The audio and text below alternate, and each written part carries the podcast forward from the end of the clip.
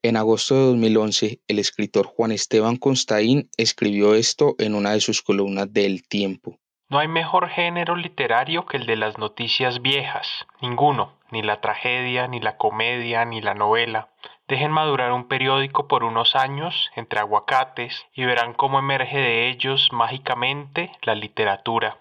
La columna se titulaba Periódico de ayer y años más tarde Juan Serrano encontraría en el vago recuerdo de esa lectura un pretexto para justificar las historias que quería contar, esas que en algún momento ocuparon las primeras páginas de algún medio importante, pero que una vez los periodistas dieron media vuelta, nadie más allá de los protagonistas volvió a recordar. Y, dije, bueno, orientémoslo por ahí. Y esa fue la raíz de, por qué hicimos este podcast. queremos contar hechos que fueron expuestos en los periódicos de Colombia en esta primera temporada al menos y ver cómo las cámaras se fueron, los reporteros se olvidaron, pero esas historias siguieron desenvolviéndose en, las vidas de los afectados. A diferencia de la mía, seguramente esa voz sí la reconocen. Él es Juan Serrano y junto con los demás productores de un periódico de ayer serán los protagonistas de la historia de hoy. Y yo, bueno, yo soy Álvaro Guerrero, el nuevo del equipo. El episodio de hoy es especial. Esta no será una historia de cómo el pasado moldea las vidas del presente. Esta es la historia detrás de las historias, de las que quisimos contar y no pudimos, de las que más nos han costado y de las que más nos han dolido. Este episodio además será una oportunidad para que ustedes conozcan, así sea un poco, a las personas detrás de estos micrófonos.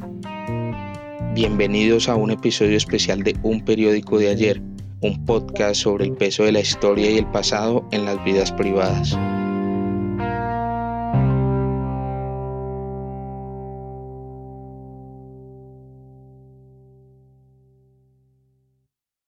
Este podcast nació en el 2019 como una propuesta para la segunda versión del Google Podcast Creator Program, un programa global de Google que busca impulsar pequeños podcasts con capacitaciones y financiación. Juan y Daniel Díaz, el editor de sonido de la no ficción, ya habían aplicado a la primera convocatoria del programa. Esa vez la propuesta del podcast había sido diferente. Habían estado haciendo juntos la desaparición del padre gallego, una serie de podcasts que cuenta la historia de un cura colombiano desaparecido en Panamá durante la dictadura militar, que por cierto, si no lo han escuchado, deberían hacerlo. Teniendo fresca esa experiencia, se postularon con la idea de hacer un podcast sobre desaparecidos en América Latina, una serie de la cual el caso del padre gallego sería apenas su primera temporada. La idea tuvo buena acogida en el programa, incluso alcanzaron a estar entre los 20 finalistas, pero no les alcanzó. Fue un golpe duro, yo quedé deprimido un par de semanas.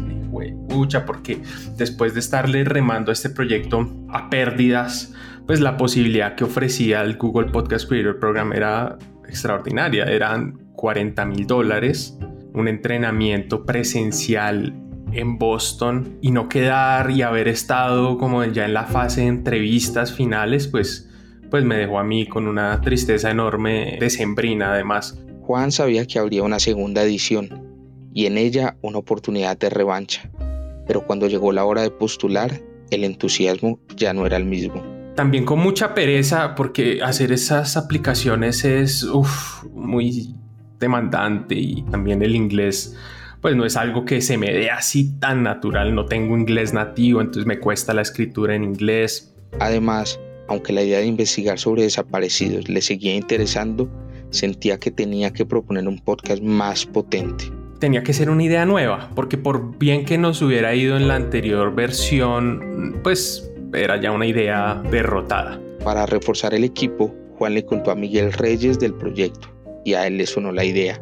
Los dos se habían hecho amigos en la universidad y ya venían trabajando desde hacía un tiempo en un podcast de entrevistas, en el Topo. Con la llegada de Miguel al equipo, que era el que tenía el mejor inglés de los tres, la propuesta se afinó. Y un día estando en Puerto Rico comiendo con mi familia, me llamó Juan, yo me paré de la mesa y me dio la grata noticia de que habíamos sido aceptados. Habían sido escogidos al lado de productores de podcast de países como India, Brasil y Líbano. Poco después empezaron los viajes a Boston, donde se hacían los talleres. Yo, pese a que disfruto mucho de ir a, Estados Unidos y, viajar en avión, tengo también como, como cierto miedo a viajar y viajar a Estados Unidos. A mí me aterrorizan esas filas de inmigración y, y, yo estoy siempre muy nervioso con las manos sudadas porque así no esté cargando nada en la maleta, pues hay como cierto susto colombiano que me acecha. En Boston recibieron un entrenamiento intensivo sobre todo lo relacionado con los podcasts, edición de sonido, estructura de historias e incluso sobre cómo poder vivir de esto. Al regresar del primer viaje, el equipo de un periódico comenzó a trabajar en la producción del podcast. Hasta ese momento solo tenían vagas ideas de posibles historias, nada de reportería concreta. Yo creo que la primera historia que a mí se me ocurrió para contar en un periódico de ayer era la historia del árbitro Jesús Díaz y la del árbitro Álvaro Ortega. Álvaro Ortega fue un árbitro de fútbol asesinado por sicarios de Pablo Escobar. La razón, haberle anulado un gol al Independiente Medellín en un partido decisivo. A raíz del asesinato de Ortega se canceló el campeonato colombiano y Jesús Díaz, quien para la época era el árbitro con más trayectoria en el país, decidió retirarse de su oficio. Díaz era el mentor de Ortega y Juan creía que ese era el testimonio clave para armar la historia. 1989 fue un año brutal en la historia de Colombia. Amenazas, atentados, bombas por doquier, muertes y más muertes. Esa oleada de violencia lo permeó todo, incluso el fútbol. Como parte de la aplicación para el programa de Google, enviamos este avance. Ortega selló su destino trágico ese día ejerció como el juez central de un partido disputado en la... En ese punto todavía no habíamos contactado a Jesús Díaz. Sin embargo, en una entrevista con una periodista del espectador, Juan dio como un hecho que la de Jesús Díaz sería una de las historias que aparecería en la primera temporada de un periódico de ayer. Y ella usó eso como, como un buen gancho para el, el artículo del espectador arranca con esto. Esta será una de las historias que contarán los colombianos de un periódico de ayer, un podcast que se está gestando en Google. Y cuando yo fui a escribirle a Jesús Díaz un mensaje muy elaborado de contarle el propósito del podcast y por qué quería hablar con él, me dejó en visto olímpicamente. Le insistimos un buen tiempo pero nos dejó claro que ese era un capítulo de su vida que había decidido no volver a tocar, que incluso había rechazado ofertas de canales de televisión internacionales que también habían querido entrevistarlo. Entonces, sin poder hablar con él esa, esa historia, tuvimos que matarla y, y pasar a otras. Esa fue la primera de varias historias que hasta ahora no hemos podido concretar. La siguiente ocurrió durante el campamento en Boston fue todavía más dolorosa. A Miguel desde un primer momento le encantó una compañera de India que se llama Samyutka y, se, estaba tragando. Yo no, hasta y después como que no le paró bolas y, se nos estaba deprimiendo el pobre también, muy, muy afectado porque, porque Samyutka tenía novio y parece que, que Miguel, pese a que le remó bastante, bastante, pues no, no, no se pudo. Miguel, al igual que el árbitro Díaz, prefirió no referirse a este lamentable acontecimiento.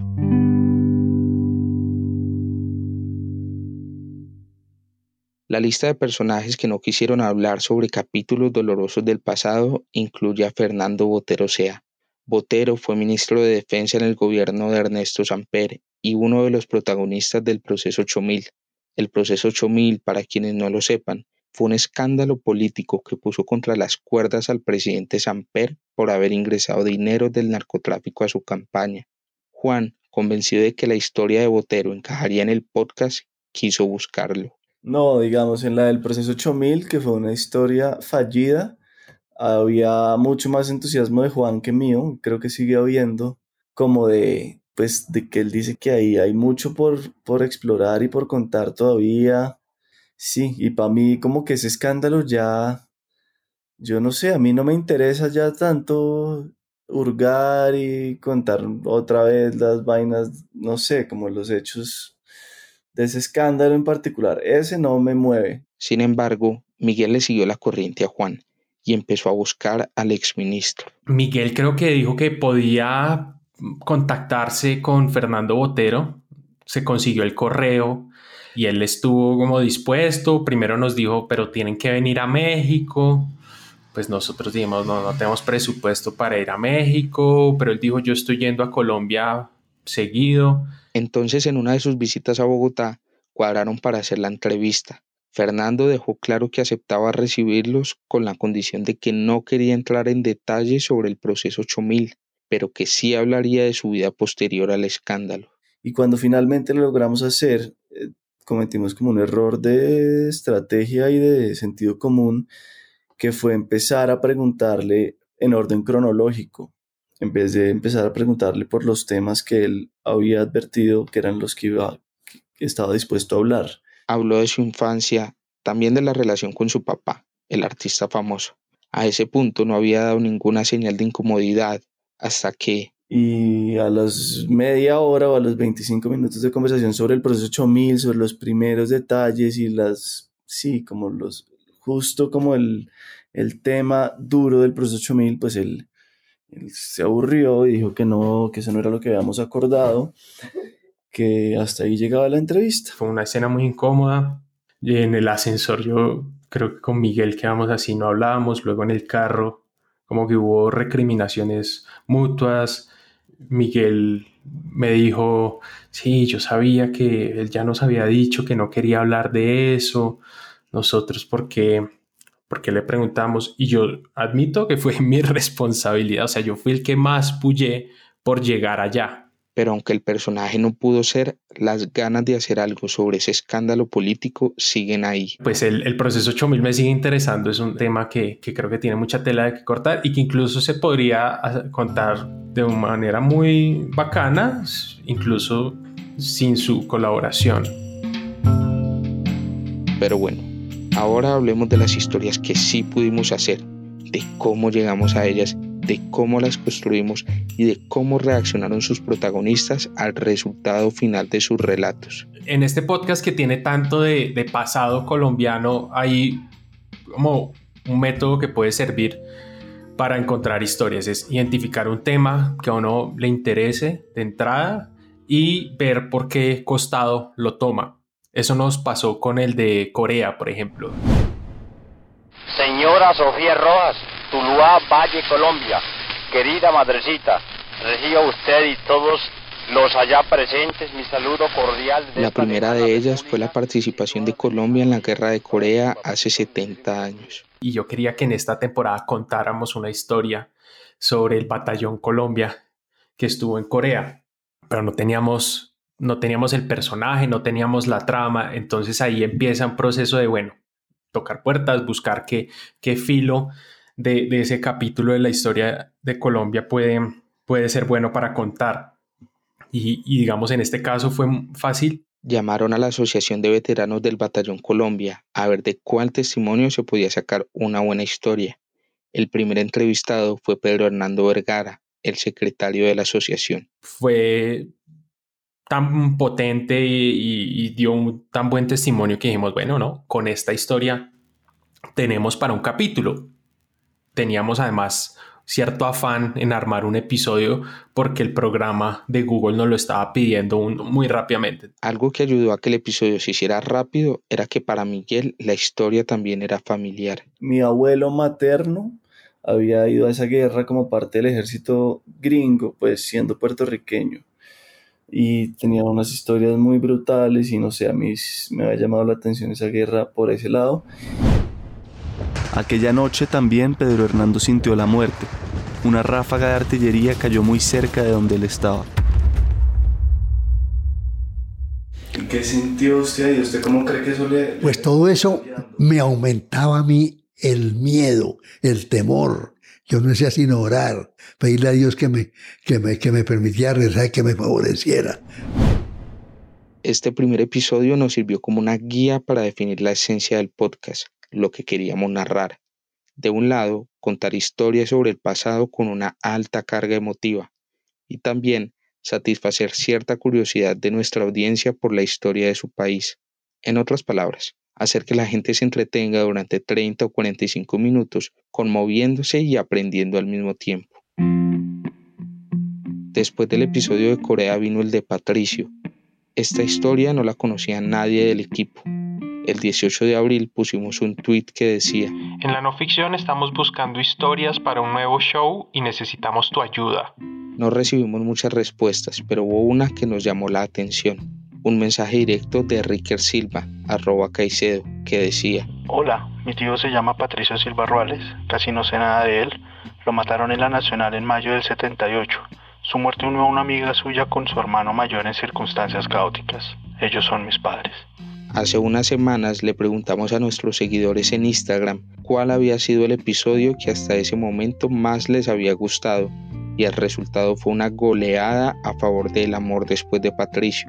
A Juan también es el que más satisfecho lo ha dejado. Porque me parece que es el que mejor cumple la premisa del podcast.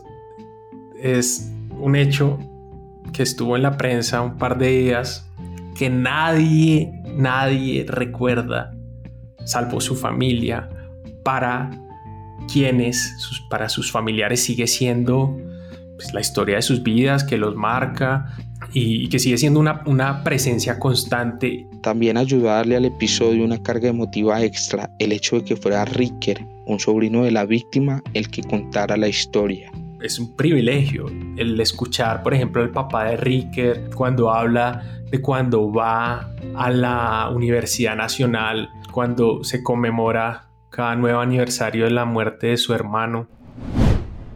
Me entro por la entrada de la 45, voy caminando, llego a matemáticas, lo saludo, entro, voy al segundo piso, al salón donde posiblemente estuvo en la clase, pues es un es meterse, digamos, en las capas más emocionales de una familia. El significado de ese rito, según él, es saludarlo, sentirlo, que me sienta, rezo y le digo, saludame mi papi y yo saludaré a mi mami a nombre tuyo, como, como si fuera muchacho. Hace muchos años que Ricker quería contar la historia de su tío. Ya había buscado testimonios, información. En su casa el tema parecía siempre prohibido y para él era una curiosidad casi insoportable y pues de tantas veces de estar buscando, una de esas veces fue cuando hicieron la, la convocatoria de la no ficción. Ricker tenía cierto temor de contarle a su familia. No sabía si iban a querer hablar sobre el tema, y lo que él menos quería era causarles algún dolor. Fue un trabajo muy difícil inicialmente, pero, pero afortunadamente creo que llegó en el momento preciso en el que todos podían ya contar la historia y realmente fue unas semanas de grabación y de producción muy bellas para toda la familia, para ellos, para hablar, para un poco traer de nuevo a la memoria a mi tío Patricio. Pocos días después de publicado el episodio, recibimos otro mensaje por Twitter que decía, les escribo porque mi papá fue testigo de la muerte de Patricio Silva y lloró escuchando el podcast. Sería muy interesante si lográramos hablar con su sobrino y contarles esta versión de la historia que mi papá nos ha contado toda la vida. Juan le contó a Ricker sobre Milena y su papá. En la casa de Milena todos son egresados de la Universidad Nacional. Ella, su hermano, su mamá y su papá. Fue su hermano quien primero escuchó el episodio y sin contarles de qué se trataba, lo mandó por el grupo de WhatsApp de la familia. Les dijo a todos que lo escucharan. Cuando lo escuché, debo decir que, mm, que me, me llenó de emoción. Yo, yo no podía creer, pues literalmente no podía creer lo que estaba escuchando porque esta es una historia de la cual mi papá nos ha hablado desde niños. Siempre mi papá recordó con mucho cariño, nostalgia, también un poco de tristeza todo lo acontecido con Patricio Silva en una protesta en la Universidad Nacional. Milena estudió periodismo y en algún momento de la carrera quiso contar esa historia. Trató de buscar información más allá del testimonio que conocía, pero no tuvo éxito. Y entonces escucho este podcast y digo, wow, no somos los únicos que conocemos sobre esta historia. Mi papá, digamos, no vivió esto solo, evidentemente, pero tampoco nunca había tenido la opción de, de escucharlo, de escuchar a alguien hablar de esta misma historia Ricker y el papá de Milena hablaron durante más de una hora sobre lo que pasó ese día en la Universidad Nacional. Yo quería ponerme en contacto también con usted porque, hombre, me hicieron llorar con ese, con ese relato. Me, llegó al alma. Él fue una persona que estuvo al lado de mi tío en el momento en el que la policía le dispara. Él lo vio caer a su lado, pero obviamente en medio de toda la, en medio de esa revuelta de la situación, pues él lo que hizo fue salir corriendo a guarecerse en el edificio de la, de la Facultad de Matemáticas. Y cuenta que estuvo como un par de pisos más arriba y por la ventana vio como la policía atacaba el cuerpo caído de mi tío y como los estudiantes también fueron y, y lo rescataron. Eso fue un momento bastante bastante fuerte, digamos, ese es el primer testimonio y tal vez el único testimonio que yo tengo de, de alguien que haya estado ahí en ese momento. Henry además le contó a Ricker que después de la muerte de Patricio, los estudiantes de ingeniería habían creado un grupo de protesta contra las reformas que se hacían en la universidad. Nosotros formamos un grupo bastante grande, éramos como 100, pero de lucha legal. O sea, un poco de reformas que nosotros nos oponíamos a eso. Y el grupo se llamaba así, Núcleo de Estudiantes Patricio Silva. Duramos uy, como unos 4 o 5 años con ese grupo. Más allá de haber logrado contar al fin la historia de su tío, a Ricker le ha conmovido la reacción de su familia. Entonces, al final, cuando sale el episodio, pues ellos lo han recibido mm, de muy buena manera, con toda la tristeza o la nostalgia que trae el episodio, pero, pero a, a la vez con una, con una bella alegría. Y, y eso era principalmente lo que yo quería con ellos. Hola, aquí Juan Serrano. Como algunos de ustedes saben, esta primera temporada de un periódico de ayer fue parte del programa de creación de podcast de Google. Gracias a esa beca pudimos dedicarnos meses a investigar y producir cada una de estas historias. Queremos hacer una nueva temporada de este podcast, pero necesitamos tu apoyo. Es por eso que acabamos de lanzar la campaña Mil cómplices de la no ficción. Con esta iniciativa buscamos que mil personas se sumen a nuestro programa de membresías antes del 31 de diciembre. Así lograremos nuestro punto de equilibrio financiero y aseguraremos en 2021 una nueva temporada de un periódico de ayer. Para hacer tu aporte, solo entra a lanoficción.com y haz clic en la pestaña Hazte cómplice. Puedes elegir entre hacer una donación única o una contribución mensual. De nuevo, lanoficción.com y clic en Hazte cómplice. Muchas gracias. Así como el episodio de Patricio, el del tragamonedas de Gregorio fue construido a partir de una anécdota familiar. En este caso era la historia de cómo el descalabro del sistema financiero colombiano a finales de la década de los noventas había golpeado a un banquero y su familia. La historia de Gregorio surgió porque Alberto Donadío, que era el personaje del libro que escribió Juan contra el poder, el periodista investigativo, había escrito a su vez un libro sobre Gregorio, pues sobre el escándalo del Banco Andino. Miguel también conocía de cerca esta historia. Mi tía política es prima de Gregorio y yo de hecho estuve viviendo con, mi tío, con mis tíos durante buena parte del año pasado entonces como que por ellos también sabía de Gregorio. Y fue una llamada un día y lo cogimos por ahí en un carro y nos contestó como si nos conociera de toda la vida, echó chistes y básicamente me invitó a su casa. Gregorio al comienzo no entendía qué de interesante podría haber en su historia y tampoco quería hacernos perder el viaje. Acá una parte de esa primera conversación. Si usted quiere venir, obviamente me parece simpaticísimo que venga, pero yo no creo que yo voy a aportar algo que porque no, porque no lo conozco, no, no sé, lo único que sé es que sucedió. Miguel le explicó que más allá de la parte técnica, queríamos con la entrevista conocer el lado humano de su historia. Es más por ese lado, la parte como de encontrar la verdad tal cual y los hechos y las cifras, pues lo, lo haremos, pero no es propiamente una investigación pues bancaria o de, de sí, no, no estamos haciendo lo que hizo Alberto, digamos, es, es, algo mucho más personal, mucho más, mucho más humano. Hasta ahora estamos empezando, pero esta es una de las primeras historias y una de las que mejor refleja la idea de lo que queremos hacer. Voy en un carro rumbo a Albuquerque Eh, entonces es como incómodo con mis otros tres, eh, mi señora, que le vale huevo todo, y mis dos amigos que, que van en el carro, entonces yo creo que sería como incómodo. Pero yo vuelvo mañana, yo creo que dos, tres de la tarde estoy en mi casa, dos, tres de la casa.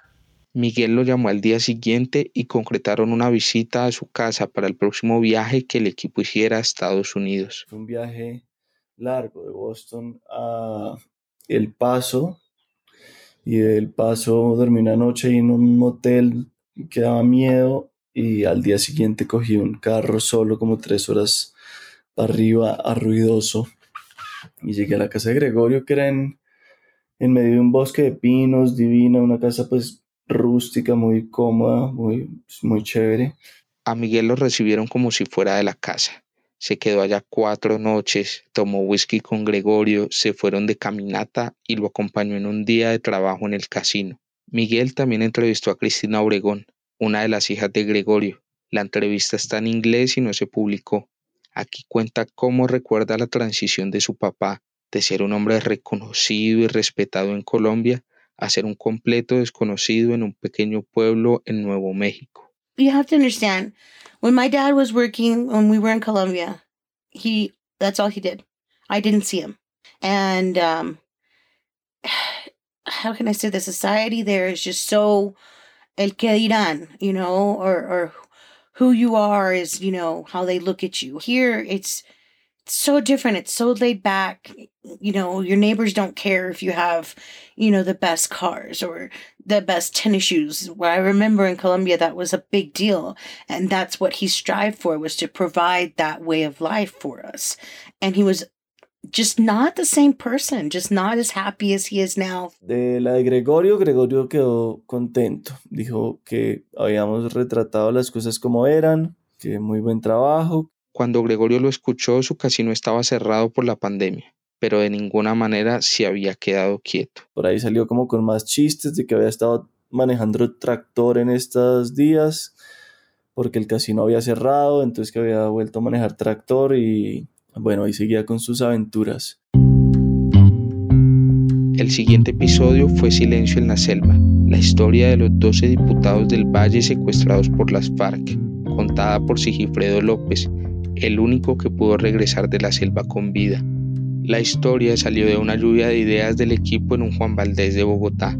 Alejandra Vergara, la productora de ese episodio, sabía que podía contactar fácilmente a Sigifredo. Entonces, pues bueno, dije que listo, que yo me hacía cargo de la historia y la historia me parecía muy interesante porque, a ver, es, un secuestro, por supuesto, muy, muy particular. Fue una, una cosa como, que en su momento pues para, para la mayoría del país, para todo el país, fue como, como un shock y recuerdo mucho la liberación de Sigifredo. Alejandra tenía solo 8 años cuando secuestraron a Sigifredo. Si bien recordaba su liberación, poco sabía las razones por las cuales las FARC se habían llevado a los 12 diputados del edificio de la Asamblea Departamental. Me pareció muy interesante y me pareció como una historia que para nuestra generación, pues para la gente que está entre los 25 y los 30 años más o menos, em, podía explicar muchas cosas de, cómo fue esa época y ese momento del país, de, cómo fue para las FARC, de el impacto que tuvieron los secuestros sobre todo estas personalidades. Sigifredo desde un primer momento estuvo de acuerdo en contar su historia, pero dijo que ningún otro miembro de su familia hablaría. Alejandra visitó a Sigifredo en su casa, en Cali, el 5 de febrero, un día que celebra como si fuera su cumpleaños. Coincidencialmente, ese día estaba cumpliendo 11 años de haber sido liberado.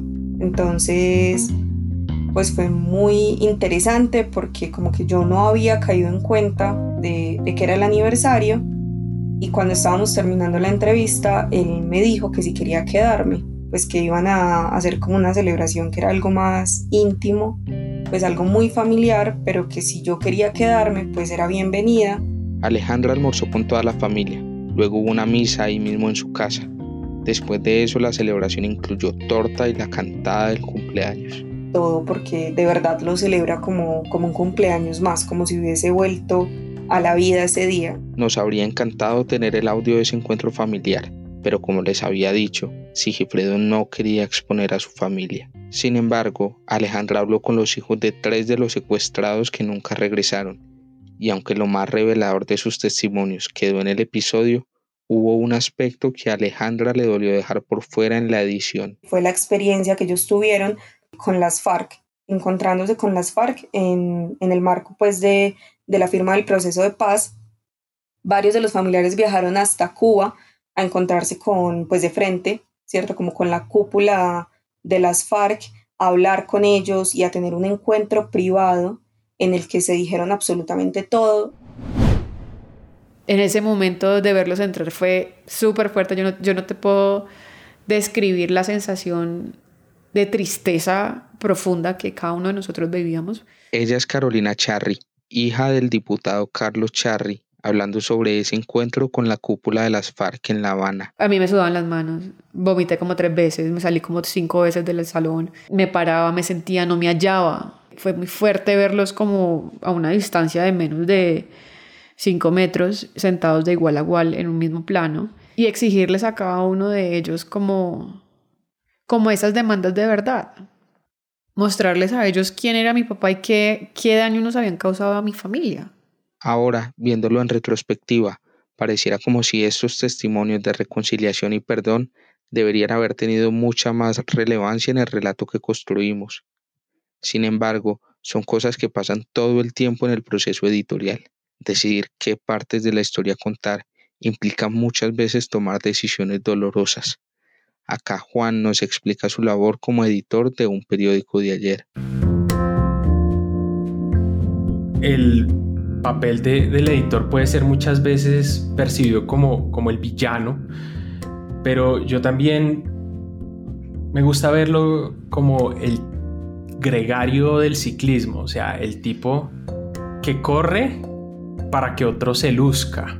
Los gregarios corren, corren, se matan por una gloria ajena. Entonces, ya uno ahí le va quitando esa, esa carga de villano y lo que tiene que ver es una persona que está viendo el texto con otra mirada y que lo que quiere no es cagarse en el productor o en la productora, sino hacer que esa historia pueda ser lo mejor que esa historia pueda ser.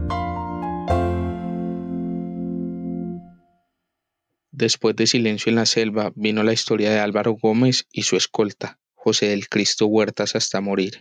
Esta también fue producida por Miguel. Sí, la historia de Álvaro Gómez también surgió como por interés genuino mío principalmente. Me interesaba Álvaro Gómez porque era muy, fue muy importante en la vida de mi papá. El papá de Miguel hizo política en el Partido Conservador y Álvaro Gómez fue una especie de mentor. Entonces me interesaba saber más de Álvaro Gómez y el tema de los escoltas también siempre me ha parecido fascinante y extraño y absurdo, como esa esa vaina de tener escoltas en Colombia, eso no se entiende en otras partes y de que sean todo el rol, como la simple idea de tener a alguien cuidándolo a uno y dando la vida por uno, la jerarquía que hay ahí, las funciones que tienen de estar ahí parados y trasnochando y madrugando y haciéndose los sordos y le tenía como un interés a esa rareza de figura que hay.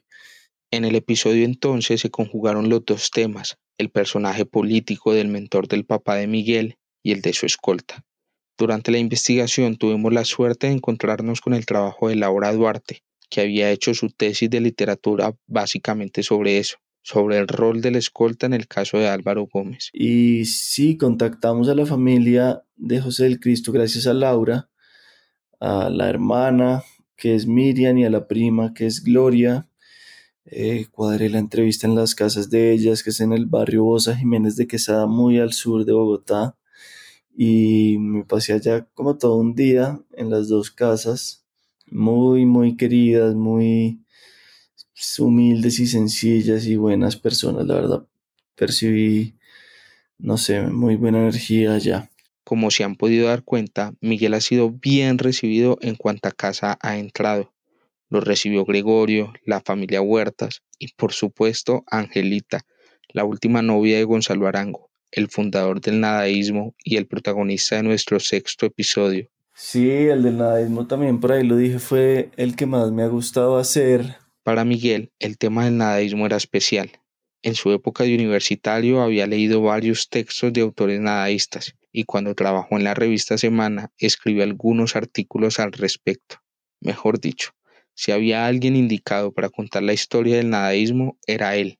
Empezó entrevistando a J. Mario Arbeláez, pero luego se encontró con una parte de la historia que no conocía. Y después cuando fui descubriendo a Angelita fue cada vez más chévere porque era como, wow, la última novia de Gonzalo Arango vive en Guatavita.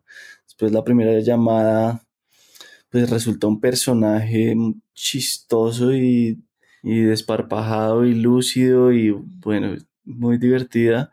Realmente.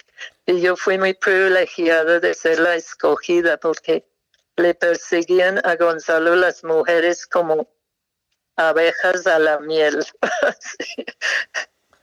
uy, sí, era muy popular. Aunque la conversación fue buena, el audio de la llamada no ayudaba. Entonces Miguel le propuso visitarla en su casa, en Guatavita, en plena cuarentena. Y me recibió en su casa con sus perros, me prestó unas pantuflas porque pues para no entrar con zapatos y evitar el tema del virus.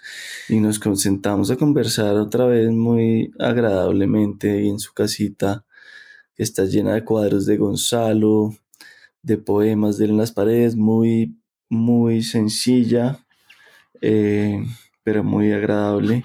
Y sí, frente a la laguna de Guatavita en todo el pueblo. Y sí, esa tarde con Angelita fue inolvidable. Después cantó, salimos a ver la laguna ya cuando estaba empezando a caer el sol. Y esa tarde fue increíble el atardecer que hizo, que me tocó después en el carro y no sé, salí inspirado con el contenido que había conseguido, con la charla con ella, con haber conocido a semejante personaje tan especial. Ese ha sido tal vez el episodio con el trabajo de guion más largo. Sí, fue un, un, trabajo largo. Yo de hecho pensé que ya lo tenía listo cuando se lo mandé a él y, y se le cambiaron muchas cosas de ahí para adelante. Ahí nos estancamos un momento decidiendo si era relevante o no poner en el episodio que Fernando González había sido una de las principales fuentes de inspiración de Gonzalo Arango. A mí me parecía relevante mencionarlo y a Juan no, y sentí que quedaba atravesado y sentí que quedaba atravesado y, y lo cortábamos, igual no, como que no le convencía y lo terminamos sacando. Ese, digamos, es uno como que registro que fue un desacuerdo, pues, pero en el 95% de los casos es muy fácil ceder. Finalmente llegamos a la historia de Pedro Luis Valencia, un médico y profesor antioqueño, víctima del genocidio contra la UP. Esa historia nos la sugirió Alberto Donadío, el periodista Alberto Donadío, de un libro de relatos de las mujeres de la UP. Ahí él encontró el relato de Beatriz y nos, pues nos envió un correo sugiriendo como que lo revisáramos a ver qué nos parecía y si pensábamos que valía la pena. Todo este episodio se hizo durante la cuarentena, con las hemerotecas cerradas y obligados a hacer las entrevistas de manera remota. No estábamos seguros si íbamos a poder lograr capturar la emotividad de la historia sin encontrarnos en persona con sus protagonistas. Antes de, de la entrevista, como preparar todo, todo el guion de preguntas sin saber realmente si íbamos a poder hablar de esos temas o no. Entonces lo que yo hice fue como adelantarme a los hechos y hacer una videollamada con Natalia para conocernos, solamente como para que nos viéramos la cara, para que supiéramos con quién estaba hablando la otra una vez que habláramos pues por, por este medio. Para Alejandra, una de las cosas que la sacudió durante la producción de esta historia fue leer el libro de Carlos Castaño, Mi Confesión. Le impactó descubrir en sus páginas la crueldad y la convicción con la que se exterminó a un partido político. En él, Castaño admite haber dirigido el operativo en el que fue asesinado Pedro Luis y justifica sus acciones diciendo que Valencia era, comillas, la reencarnación de Stalin. Ese es el camino que hemos recorrido hasta ahora con un periódico de ayer.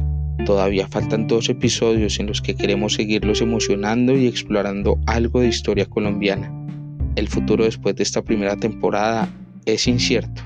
Lo que sí tenemos claro es que dependerá únicamente de ustedes, nuestros oyentes, del valor que le den a nuestro trabajo, de las recomendaciones a sus amigos y familiares y por supuesto de las donaciones de aquellos que puedan hacerlo. La idea es de pronto hacer una mini temporada de aquí a unos meses, no sé, cuatro, unos cuatro capítulos con un par de buenas historias y también ver si podemos dedicar toda una temporada de un periódico de ayer para contar una sola historia. El problema es encontrar una historia que dé tanto pan para rebanar como para hacer seis capítulos, que no es fácil de encontrar.